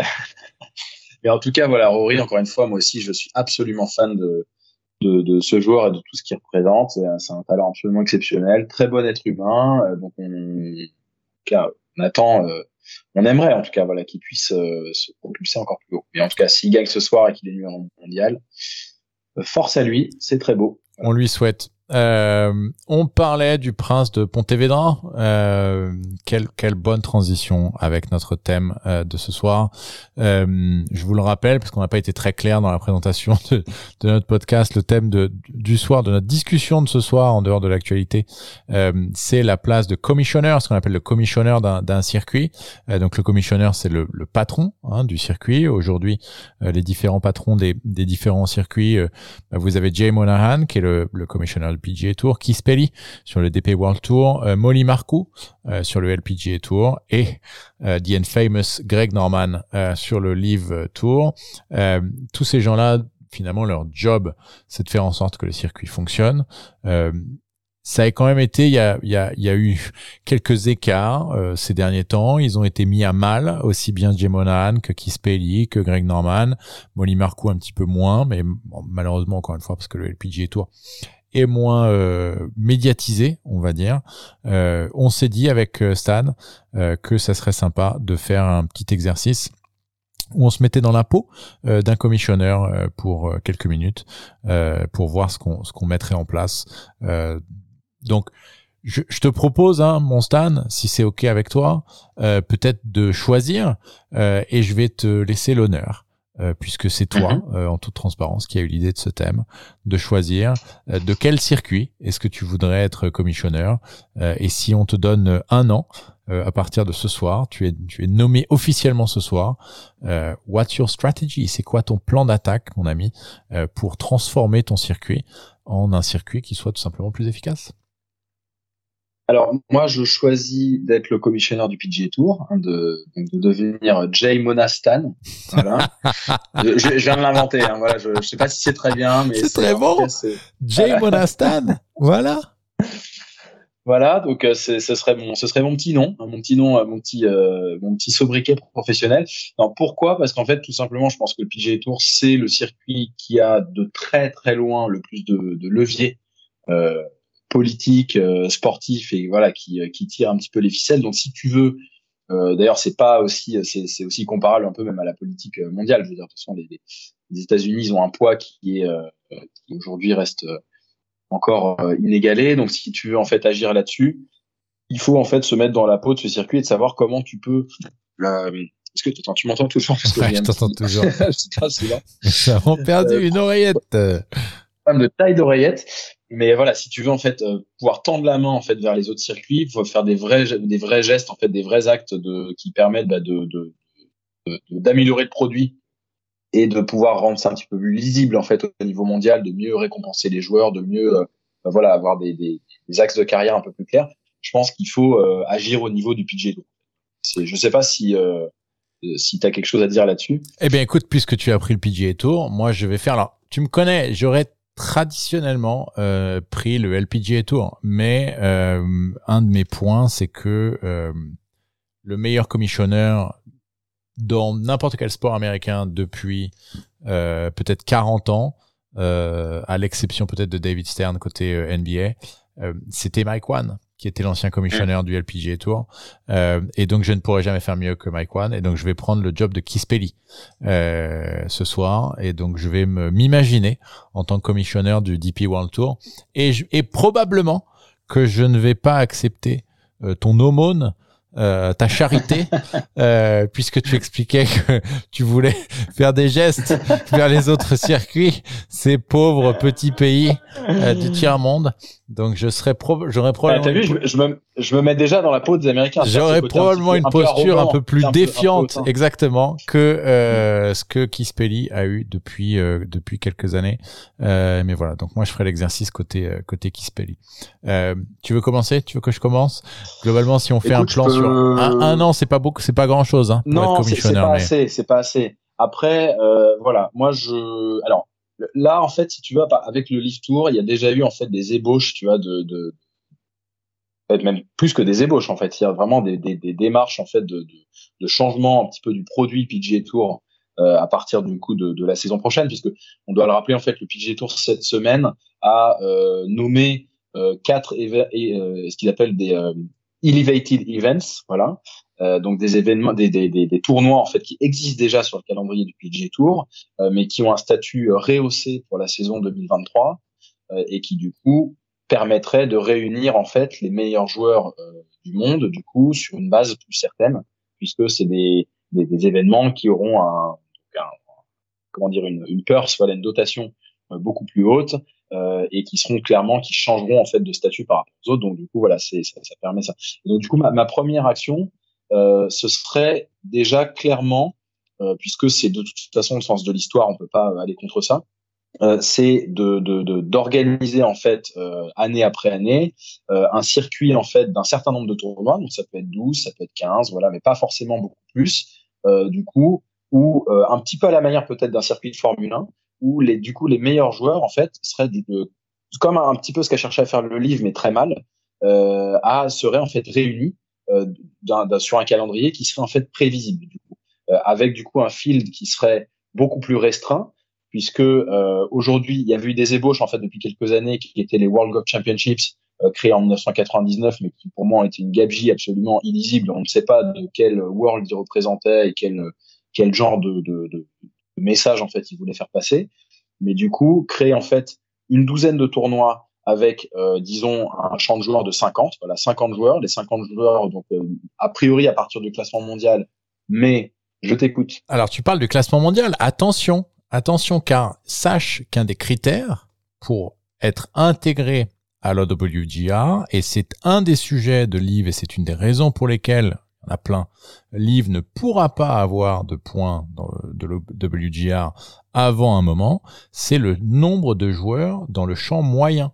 C'est-à-dire qu'il faut un champ moyen de joueurs sur le circuit de mémoire qui est aux environs de 120. Donc si tu fais 12 ou 13 ou 15 événements euh, dans ton circuit euh, juste pour les 50 meilleurs et que derrière tu es obligé d'en avoir 180 sur les tournois normaux pour que ta moyenne elle soit à 120, c'est compliqué. Tu es obligé d'avoir un cut pour avoir des points à l'ordre mondial. Les, les WGC. il y a déjà des événements il y a déjà pas mal d'événements sans Les hein, WGC ont eu une exception. Je crois qu'il y a eu une, une règle spécifique parce que les WGC n'a pas de cut. Il y a des exceptions qui ne font pas de sens pour comme moi, la, type le héros. Comme la CJ Cup, comme la CJ Cup euh, cette semaine, comme pas mal de tournois. Le héros, le héros World Challenge, le tournoi Tiger Woods. Ça, c'est une aberration. La semaine une aberration prochaine. Totale. Ouais, semaine, ouais dans, les semaines, dans les semaines, dans les semaines qui viennent, où ils sont 20 ouais. joueurs euh, et ils prennent des points ridicule. Ça, c'est absolument ridicule. Voilà, ça n'a, pas de sens. Donc attention à ce que non. ton circuit oui, alors, ne sorte pas de, l'OWGR, à mon avis. Là-dessus, là-dessus, plusieurs points. C'est que déjà, l'OWGR, en fait, c'est une, c'est une entité qui peut être amenée à évoluer, en fait, dans, ses règles. Je rappelle que les, Alors, après les le PGA Tour, tu prends patrons, le contrôle de l'OWGR. les patrons des Les circuits, les patrons. Là, t'es vraiment américain. C'est-à-dire que la règle nous convient pas. Donc, ce qu'on va faire, c'est qu'on va changer la règle. Non, c'est pas ça. C'est que en fait, euh, si tu veux, le, le, le la WGR pour moi, c'est une, une, institution qui est un petit peu datée pour pas mal de raisons. Euh, je pense qu'il faudrait la faire évoluer en fait avec l'ensemble des, des, circuits mondiaux. Pourquoi pas même s'en débarrasser? Pourquoi pas s'en débarrasser non. pour créer en fait des pour créer en fait des circuits qui fonctionnent avec un système de d'un petit peu de tu vois de, de logique descendante et montante pour les joueurs. Euh, tout ça pour dire que ce critère du nombre de joueurs moyens par tournoi, c'est quelque chose qui peut éventuellement évoluer, mais que à côté en fait de ces tournois, disons d'une douzaine de tournois avec un certain nombre de joueurs, donc soit 48, 64, voilà, c'est pas exactement, qui réunirait de manière certaine en fait les meilleurs joueurs du monde, il faudrait en fait créer et de manière complètement assumée en fait un circuit bis du coup qui permette à des à d'autres joueurs du coup d'avoir des playing opportunities du coup chaque semaine et éventuellement en cours de saison de pouvoir intégrer euh, le circuit du coup de, de, de, de le, le, circuit top en fait, le circuit euh, d'une douzaine de tournois euh, qui représentent les meilleurs joueurs, avec un système de promotion, relégation qui permet de ne pas notamment totalement figer en fait cette entité sur la saison et de garder un petit peu d'excitement, tu vois, sur le sur le sur le long de la saison. Donc, Mais attends, en tout cas, que, de je garantir que je comprenne bien, tu crées en fait deux circuits. Donc tu fais en sorte que le Corn Ferry soit plus la deuxième division, mais la troisième division. Non, parce Et que globalement, du coup, on pourrait. La, on pourrait, la en première fait, division, c'est ces, cinq, Ouais. c'est ces cinq, euh, 50 joueurs là euh, qui font 12 tournois par an. Et derrière, tu as le reste du anciennement PGA Tour. Il va te falloir plus qu'un an pour faire ça. Euh, anciennement PGA Tour, qui sont sur une espèce de division intermédiaire euh, et globalement avec un système où ils peuvent monter. Et ils montent comment, tiens? Bah justement, c'est un système à, à- un petit peu à penser, mais si tu veux, on pourrait penser que dans euh, ce champ de une cinquantaine de top joueurs mondiaux, euh, il y en ait un certain nombre, peut-être 5 ou 10, qui puissent être relégués du coup en cours de saison et laisser la place du coup aux meilleurs joueurs en fait d'un circuit, euh, du coup du circuit, je sais pas comment on pourrait l'appeler, le circuit, le circuit bis ou autre. Voilà, c'est pas mal comme nom. Ouais, arrête, euh, bah, fais pas de marketing, toi, par contre. Hein. Que- voilà, second best. Euh, et en tout cas, en tout cas, permettre un système en fait qui, qui ne fiche pas complètement les choses sur euh, sur la saison. Euh, ça, c'est la première chose. Alors là, Et je te après, rejoins. Là-dessus, je te rejoins. le- voilà. Le corn, après, tout ce qui existe aujourd'hui, parce que là, on parle d'être commissionneur sur un an, mais évidemment, il faudrait beaucoup plus de temps pour faire ça. Mais euh, tout ce qui est aujourd'hui comme structure euh, existante, comme le corn ferry, comme etc., en fait, ça n'aurait, ça, ça devrait de toute façon être remodelé. C'est-à-dire qu'en fait, dans ce circuit bis, bah, bien entendu, ça intégrerait des joueurs qui ont un statut corn ferry aujourd'hui. Voilà, faire en, faire en sorte que euh, y ait de l'excitation en fait à tous les niveaux, c'est-à-dire d'avoir une garantie de voir les meilleurs joueurs du monde euh, sur des tournois qui veulent dire quelque chose, c'est-à-dire pas comme le livre, euh, pendant euh, du coup peut-être 12 semaines par an, et des tournois qui gardent quand même un intérêt parce qu'avec des joueurs qu'on connaît, des joueurs qu'on suit, etc., et qui auraient l'occasion, en fait, si tu veux, d'accéder en fait à ce meilleur circuit. Voilà, je sais pas exactement, parce que ça c'est un, peu un, brouillon, évidemment, hein, de, comment en fait ça pourrait s'organiser de manière euh, très précise en termes de nombre de places, en termes de calendrier, etc. Mais je pense qu'il y a besoin de plus de lisibilité plutôt que je terminerai là-dessus plutôt que euh, aujourd'hui en fait euh, un, calendrier un petit peu fourre-tout de ce qui était le cas jusqu'à cette saison de 48 50 events qui se ressemblent absolument tous ou même quand tu es un fan hardcore tu vas regarder du coup les dernières minutes du, tournoi parce que bah, le reste très clairement tu t'en fous. voilà, c'est, ça doit évoluer de toute façon. Voilà, ce sera plutôt un système comme ça auquel je pourrais penser dans un premier temps.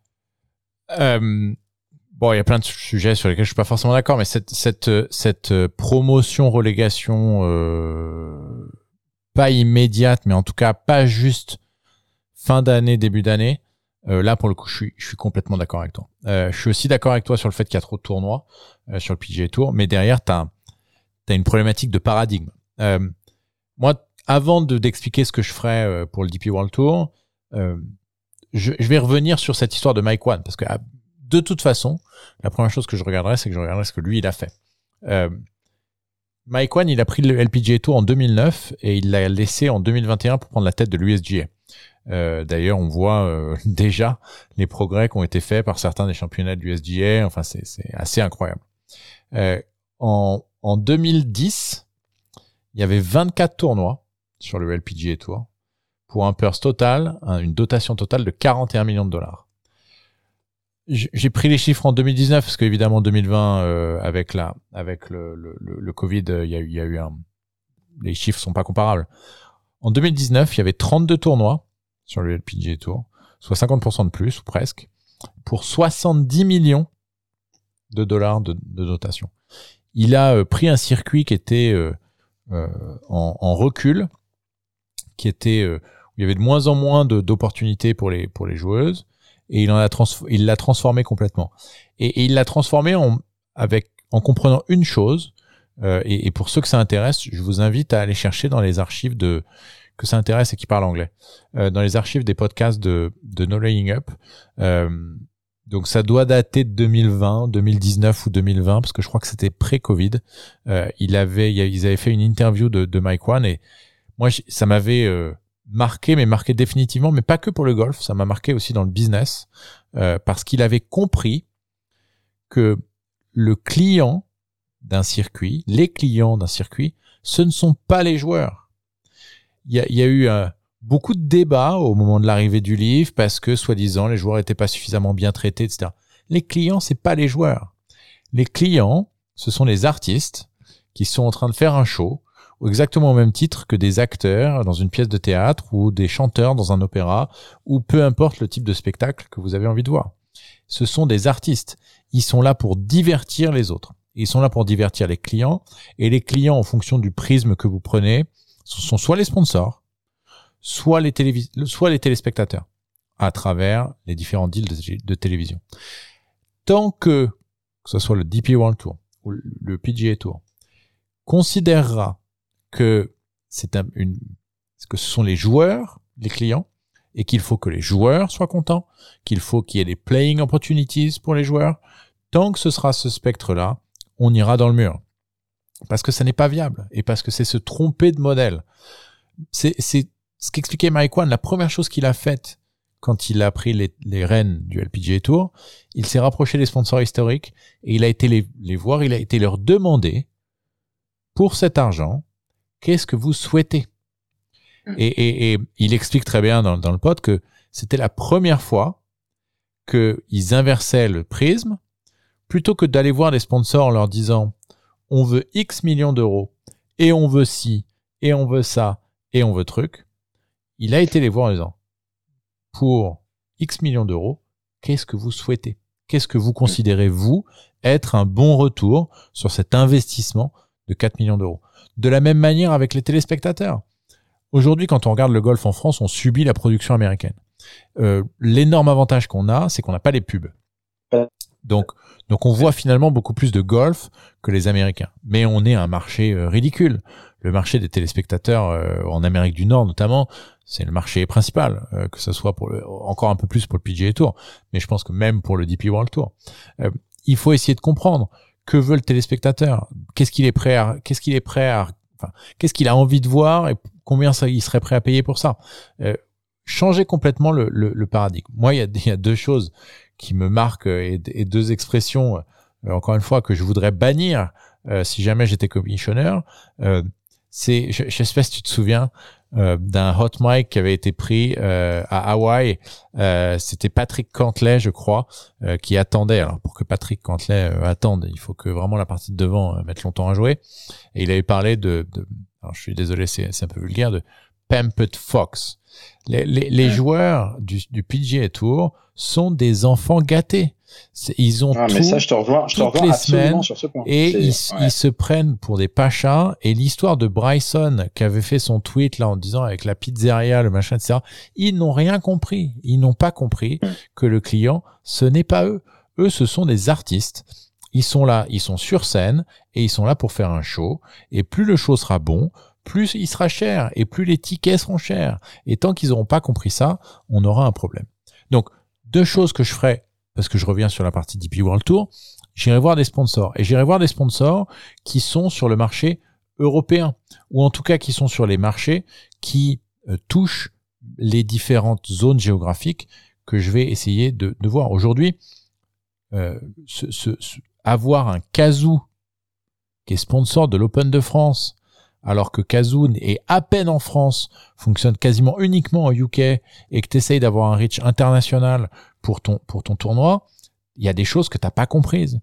Parce que t'as pas compris que le retour sur investissement de Kazoo, il sera pas gigantesque. Donc t'essayes de leur vendre un truc, tout en sachant que eux, ils, ils gagneront rien. Euh, d'ailleurs, la stratégie de Kazoo sur le sponsorship, euh, c'est autre chose et ça leur a, ça peut potentiellement leur coûter euh, leur, leur cessation d'activité dans certaines zones géographiques, mais à la limite, c'est pas, c'est pas le sujet il faut essayer d'identifier, avant toute chose, voilà, quel type de sponsor pourrait être intéressé par le reach que j'offre. En France, mm. encore une fois, je vais prendre l'exemple de l'Open de France. Les derniers sponsors qu'on a eu, qui n'ont pas marché, HNA, une banque chinoise, euh, Kazoo, un, un leaser de voitures euh, reconditionnées euh, anglais, euh, ça n'a pas de sens sur le marché français. Euh, il faut un il faut un Danone, il faut un, un PSA. Alors PSA maintenant c'est Stellantis. Il faut des marques françaises. Il faut un Sanofi.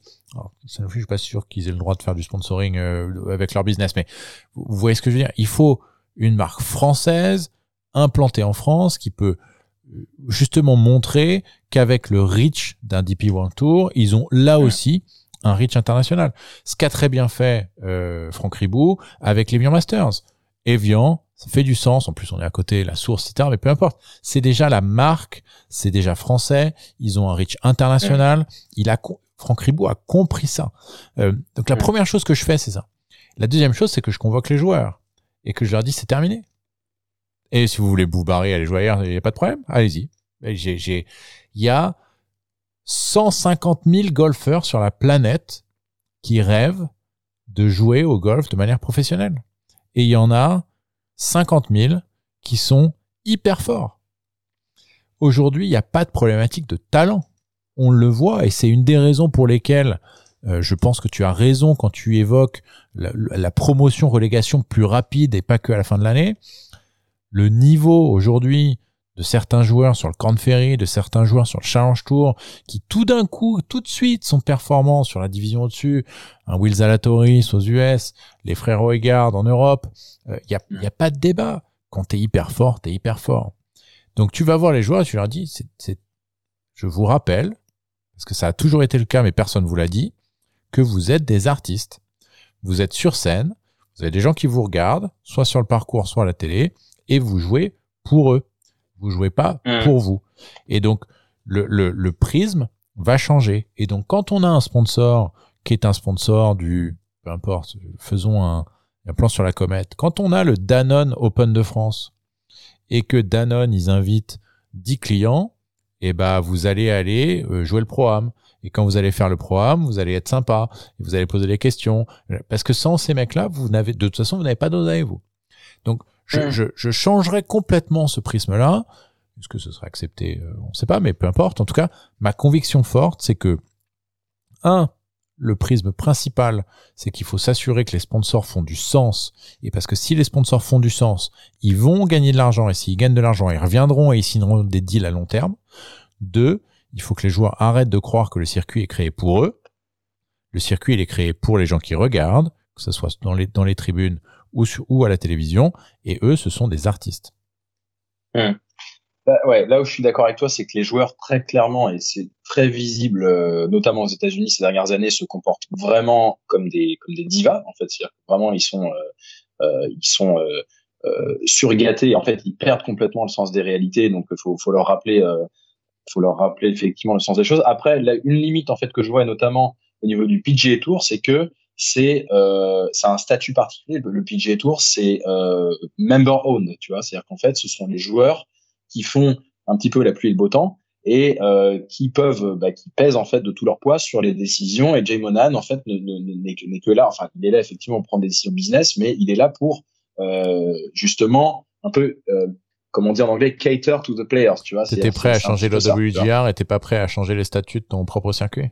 Ah bah si, mais bien sûr. Mais après, c'est un fonctionnement très très particulier. Là, je suis tout à fait d'accord. Là où là où je suis d'accord aussi, c'est que euh, les, je trouve qu'effectivement, il y a trop de joueurs euh, qui euh, ne, comme on dit, ne vendent pas un seul ticket, c'est-à-dire en fait, ne, ne, ne, et qui euh, à qui on donne en fait des opportunités de jeu euh, qui ne sont pas forcément justifiées. En fait, c'est des gars qui sont là, euh, on, on, va leur donner, je sais pas, 30 000 balles à la fin de la semaine parce qu'ils ont fini 20e, mais en fait, finalement, ils ont absolument rien apporté au produit. Et c'est en ça, moi, que je voulais aussi euh, justement resserrer aussi le prisme des, des de, voilà de, des joueurs à qui on va vraiment du coup qu'on va vraiment rémunérer à qui on va vraiment donner de l'argent c'est ceux qui vraiment font bouger un petit peu le, le schmilblick pardonnez-moi de, de, l'expression euh, et, et, que les autres en fait se débrouillent selon un autre euh, un autre système euh, donc ça c'est ouais une exception enfin une condition à ça c'est-à-dire qu'en effet euh, je suis assez d'accord avec toi il y a mais d'un côté il y a quoi? Il y a 10 15 mecs qui font vendre des tickets mm. sur un champ de 150 joueurs. Donc tu peux pas t'attendre à ce que tous les joueurs fassent vendre des tickets. Et, deuxième, et le deuxième point, c'est que les divisions d'accession, que ce soit le Challenge Tour, le Corn Ferry Tour ou d'autres, de toute façon, il n'y a pas de ticket. Euh, et, et, quoi qu'il arrive, il faut quand même qu'il y ait un peu de d'oseille pour ces mm. joueurs-là. Et c'est pour mm. ça que je pense que là, pour le coup, c'est le sponsor qui est le client. Et encore un peu plus pour ces circuits-là, le reach local est absolument primordial. Et c'est ce qui est le cas sur le Corn Ferry. C'est-à-dire que le Corn Ferry, en fait, on voit qu'ils ont des sponsors qui sont très locaux, en fait. Et, je pense que c'est un circuit qui fonctionne très, très bien à ce niveau-là. C'est des banques de l'État, c'est des, des business, en fait, ultra locaux. Et je pense que les sponsors en ont beaucoup plus pour leur argent, du coup, dans ce, dans, dans ce genre de tournoi. Je pense que pour le cadre du DP World Tour, en fait, bah, là, ce qui est clair, c'est qu'Ispeli, enfin, il a, malheureusement, il fait un, enfin, il fait un travail qui est pas forcément très, euh, enfin, euh, très de, de, de, bonne de bonne qualité pour faire évoluer le, le, le DP World Tour. En fait, je pense qu'il a il apparaît au plus urgent, ce qui est pas forcément la bonne solution, mais en gros, il a dit voilà, en gros, j'ai tant de tournois à assurer. Euh, qui est prêt à m'aider et, et, ça peut être n'importe qui. En fait, c'est-à-dire que c'est si Kazoo est prêt à mettre la main à la pâte pour six tournois, euh, dont euh, un euh, qui n'a absolument aucun sens pour eux, l'Open de France, je pense que malheureusement, euh, il n'a pas fait la fine bouche et je, voilà, je dis que c'est pas justement, t'as pas forcément besoin d'avoir X tournois à gérer, c'est là où il se plante parce qu'encore une fois, le prisme n'est pas le bon. T'as pas besoin d'avoir, si t'as, si t'as de quoi faire que 20 tournois, bah, tu fais d'abord que 20 tournois. Et t'as pas mm. besoin de te squeezer pour en faire 30 ou 35 pour que le 155e à la race puisse avoir euh, trois opportunités de jeu.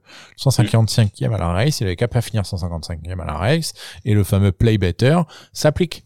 Euh, et encore une fois, je pense que je suis pas sûr qu'il y ait beaucoup de joueurs qui se plaignent euh, parce que encore une fois, quand tu démarres, enfin, quand tu fais un sport individuel à haut niveau, tu comprends ces règles-là, tu vois.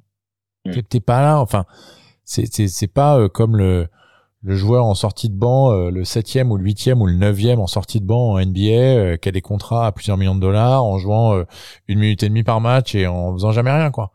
Là, c'est un sport individuel. Tu, tu, si tu veux gagner plus d'argent, si tu veux avoir plus d'opportunités de, de jeu, play better, joue mieux, mec. Hmm. Et puis c'est tout. Tout à fait. Euh, Donc moi, voilà, ça c'est ça c'est le nombre de tournois. De toute façon, euh, même si j'ai pris l'exemple de Mike One, mais il y a le nombre de tournois et la, et le prize money. Euh, quand ils ont annoncé la stratégie alliance, One était un, ouais, Mike One était ça, enfin, un businessman absolument hors pair.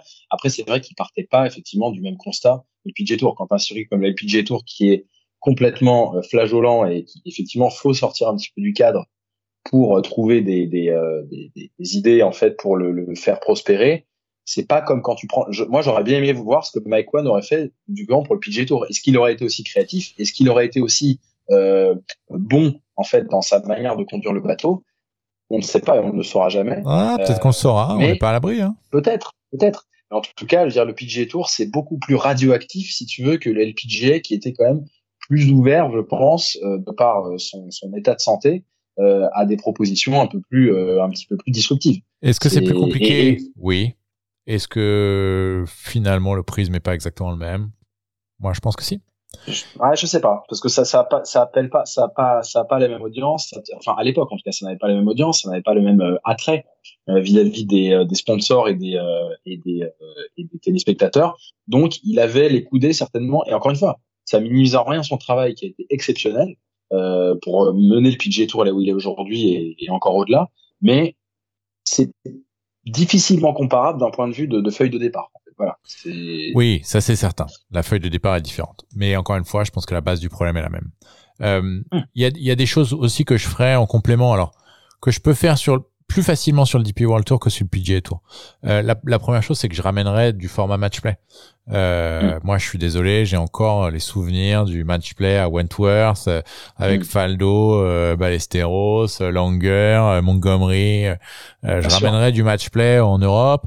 il y a quelques années, il y avait le Belgian Knockout, mais qui était une espèce de, de format bizarre à moitié des neuf trous, etc. Paul Laurie match, Paul Laurie match play aussi. mais c'est mais c'est pareil, il, il, te trouve des formules bizarres parce que si jamais tu fais un match play standard, bah il y a des mecs qui peuvent faire qu'un tour et rentrer à la maison.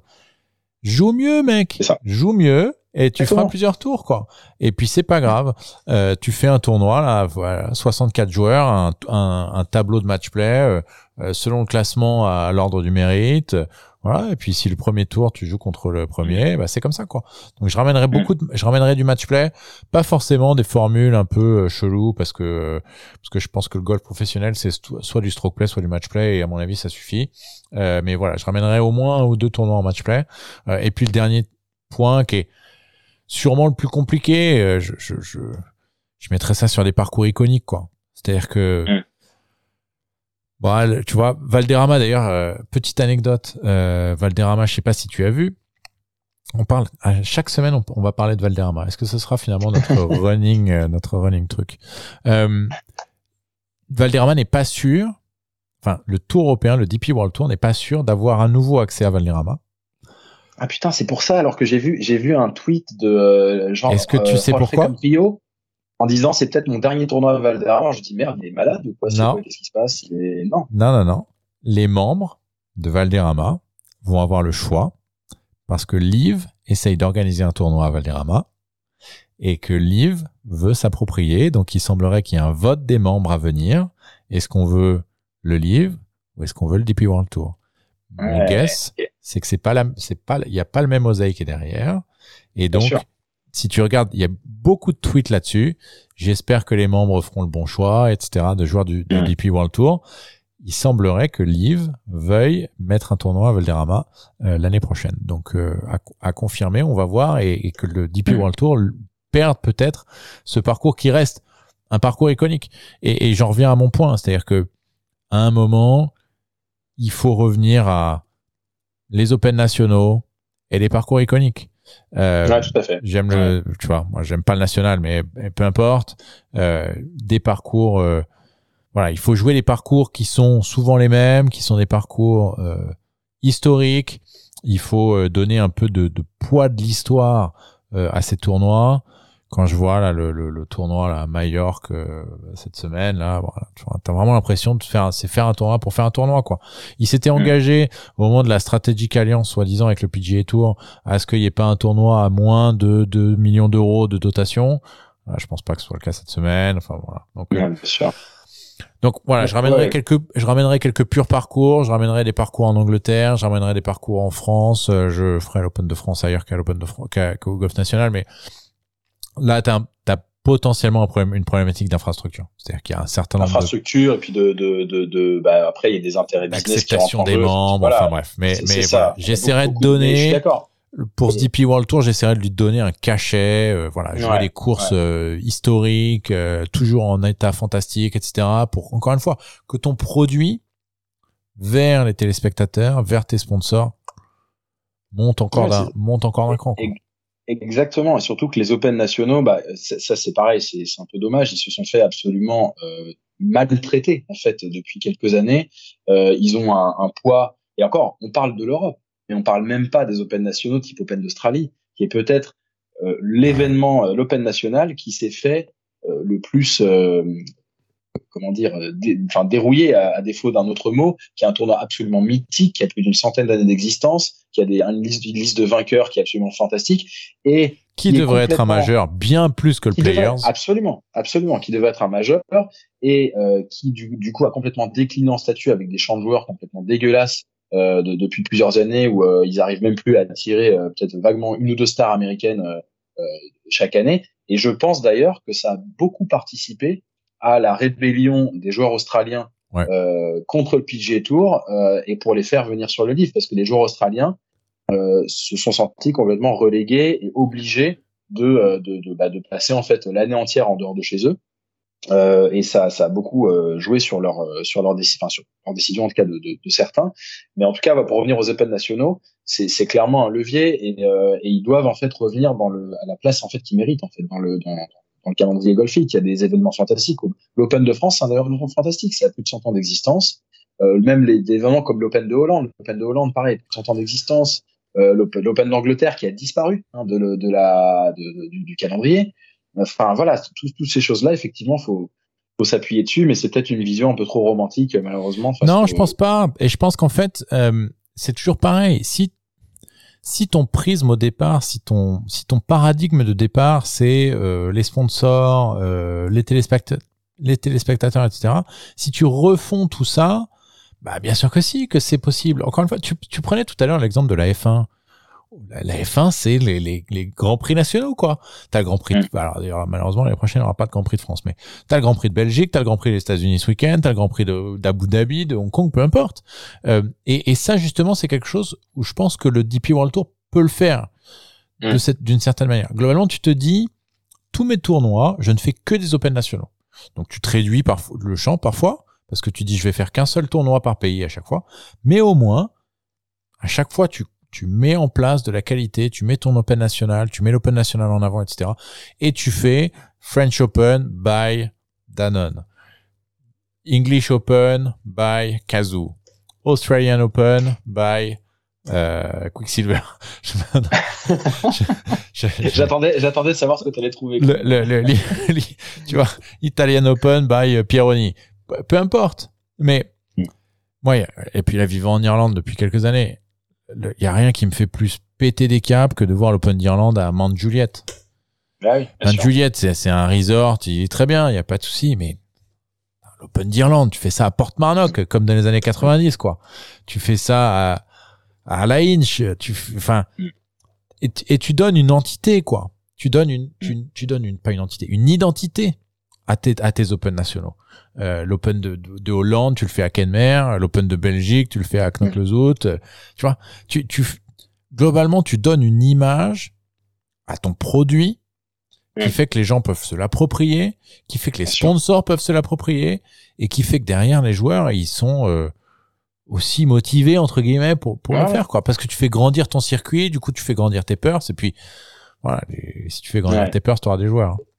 Et je pense que ça, enfin, ça rejoint aussi le fait que tu beaucoup de tournois sur l'European Tour qui euh, sont arrivés, ont disparu aussi vite qu'ils sont arrivés ces dernières années, parce que c'est des tournois sans base, sans réel, euh, euh disons, sans réelle attache, en fait, sans réelle accroche euh, sur, sur un territoire ou sur, sans réelle portée, et des tournois qui durent deux ans, euh, tu sais même pas de quoi de quoi ça parle en gros et puis qui disparaissent tu vois c'est euh... avec une approche court-termiste et donc il faut pas s'étonner exactement. que ça disparaisse. Exactement.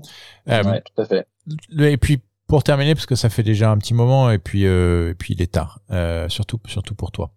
Euh, quand en tant que tour européen, je sais que le PGA Tour c'est différent, mais en tant que tour européen, il faut aussi mettre en avant la Ryder Cup plus que ce que c'est fait aujourd'hui. Aujourd'hui, la Ryder Cup appartient partiellement au tour européen, c'est entre la PGA of America et le, et le DP World Tour, si je ne dis pas de bêtises.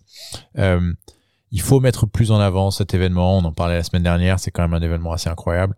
Euh, il faut le marketer mieux. Il faut euh, s'en servir mieux. Il faut le marketer tout au long de l'année. Il faut qu'il y ait les classements des leaderboards, euh, le classement de la Ryder Cup euh, à côté du classement de, de du du tournoi. Euh, voilà, il faut mettre cet événement beaucoup plus en avant que ce que ce n'est le cas aujourd'hui.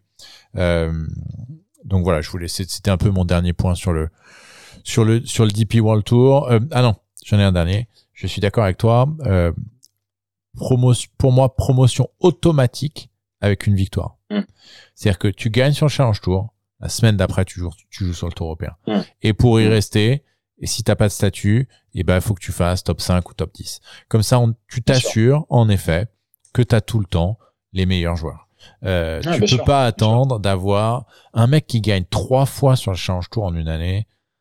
Il aurait dû jouer sur le Tour européen avant quoi. C'est, c'est faut pas attendre, euh, ça sert à rien. Euh, lui il perd du Ce temps. qui est le cas sur le PGA Tour avec le, la, Et sur le PGA Tour, ça la devrait être pareil. Battlefield, ce qu'on appelle la Battlefield Promotion, c'est sur Ah le, le Grand ouais. Ferry. En fait, tu, gagnes, gagne. tu gagnes trois fois. Enfin, faut gagner trois fois.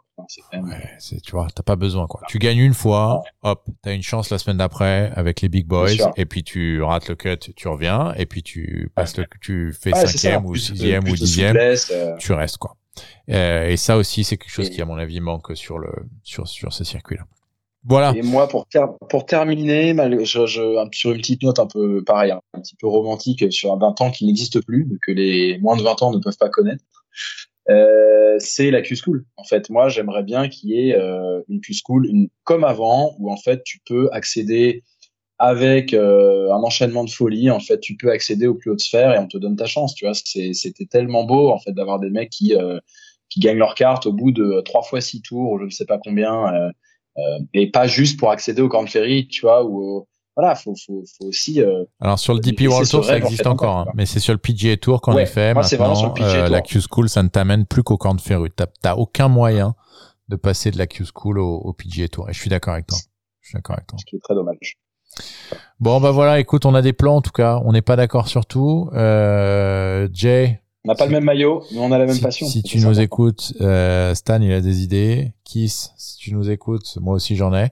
Euh, ouais, je pense qu'il y a, quoi, il y a de quoi faire en plus. Et puis il faudrait, voilà, il faudrait trouver un peu d'inspiration euh, aussi sur Mm. ceux qui ont bien fait ce métier, euh, plutôt que de croire que quoi qu'il arrive, tu le feras mieux que les autres. Euh, mon Stan, comme d'habitude, c'était extrêmement agréable de discuter avec toi. Bah, de même, plaisir Euh, partagé. Félicitations encore pour ta victoire euh, cet après-midi sur nos amis euh, Brian et, et Seb. Euh, je ne Qui ne fera pas monter sur le PGA Tour, malheureusement. Enfin, pour moi, normalement, ça devrait te qualifier automatiquement Ouais. pour jouer avec des joueurs meilleurs que nous la prochaine fois. C'est-à-dire que naturellement, tu devrais être upgradé, peut-être jouer avec euh, Olivier Aubert et Benjamin Forge, par exemple, euh, qui sont là, tu vois, eux, c'est un peu le PGA Tour, et puis nous, on est le camp de ferry, quoi. Donc, tu devrais pour moi avoir euh, une Battlefield Promotion pour aller jouer avec Ben et, et Olive. Euh, je te souhaite une excellente semaine. Euh, merci, Merci. beaucoup. Euh, la semaine prochaine, pas d'épisode, puisque de manière très transparente, je serai en vacances. Euh, et donc, nous ne pourrons pas euh, enregistrer euh, à distance. Je suis dans un pays euh, lointain où il fait beaucoup plus chaud qu'en Irlande. Euh, et donc, on vous retrouve dans 15 jours pour le quatrième épisode de Golf Trip. Mon Stan, merci encore. Passe une très bonne semaine. Merci à toi. Merci à, tous ceux qui nous écoutent. Ouais, merci à tous ceux qui nous ont apporté leur soutien. Euh, N'hésitez pas à partager, à liker, peu importe la plateforme que vous écoutez. Euh, et puis on vous souhaite une très bonne fin de journée et à bientôt. Bye bye. Bonne soirée. Salut.